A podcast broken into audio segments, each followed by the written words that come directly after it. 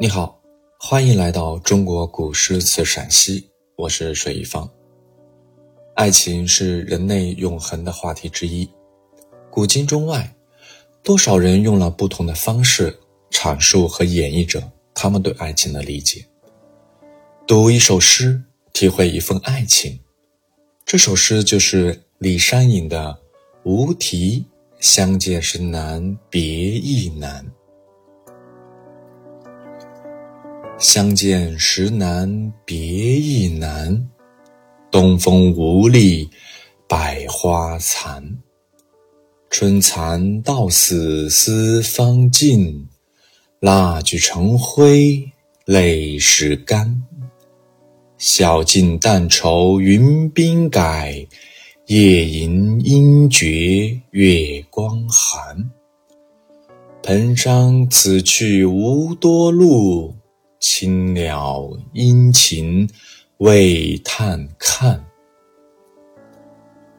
东风无力百花残。既写自然环境，也是抒情者心境的反应。物我交融，心灵与自然取得了精微的契合。这种借景物反映人的境遇和感情的描写。在李商隐的笔底是常见的。别字，不是说当下正在话别，而是指继承的被迫分离。李商隐从这里推进一步，表明因为相见时难，所以别亦难，难以割舍，痛苦的难以尽受。东风，点明时节。但更是对人的相思情状的比喻，殷勤缠绵悱恻，人就像春末凋谢的春花一般没了生气。两个难字，包含了不同的意义。前一个难是写当初两人相聚的不易，有过多少思念追求；后一个难字则写出离别时的难舍难分。和离别后双方所经受的情感煎熬，可见这对恋人的爱情生活是多么艰难和心酸。第二句则写伤别之人偏逢暮春，百花盛开，凭借的是春风之力；而春风力竭，则群芳凋逝。花尚如此，人何以堪？诗人在这里用暮春景象，进一步表达了人世遭逢的深深感伤。春蚕到死丝方尽中的“丝”字，与思念的“思”谐音，是说自己对于对方的思念，如同春蚕吐丝，到死方休；蜡炬成灰，泪始干，是比喻自己。为不能相聚而痛苦，无尽无休，仿佛蜡泪直到蜡烛烧成了灰，方是流尽一样。思念不止，表现着眷恋之深，但是终其一生都将处于思念中，却又表明相会无期，前途无望，因此自己的痛苦也将终身以随。虽然前途无望。他却自是迷他，一辈子都要眷恋着。尽管痛苦，也只有忍受。所以在这两句里，既有失望的悲伤与痛苦，也有长眠灼热的执着与追求。追求是无望的，无望中仍要追求，因此这追求便有了悲观色彩。这些感情好像在无穷的循环。难以求其端绪，又仿佛组成一个多面的立体，观从一个角度是不能见其全貌的。诗人只用两个比喻，就圆满地表现了如此复杂的心理状态，表明他的联想是很丰富的。晓镜但愁云鬓改，从诗人体贴关切的角度。推测、想象出对方的相思之苦。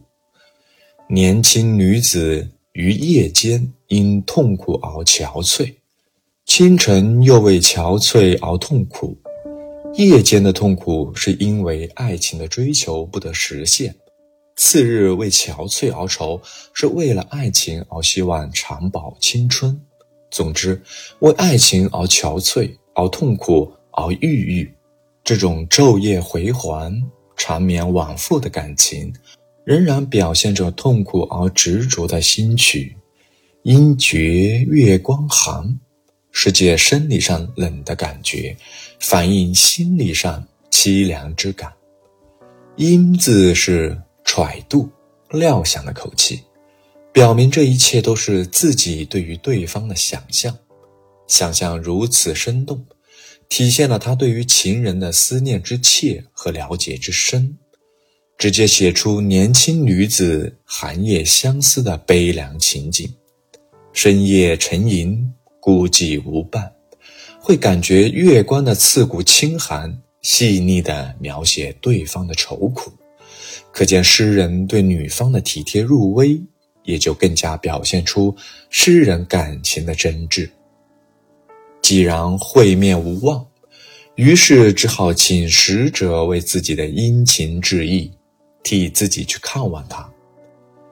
诗词中常以仙女比喻情侣，青鸟是一位女性仙人西王母的使者，蓬山是神话传说中的一座仙山。所以这里既以蓬山用以对方居处的象征，而以青鸟作为抒情主人公的使者出现。这个寄希望于使者的结尾，并没有改变相见时难的痛苦境遇，不过是无望中的希望，前途依然渺茫。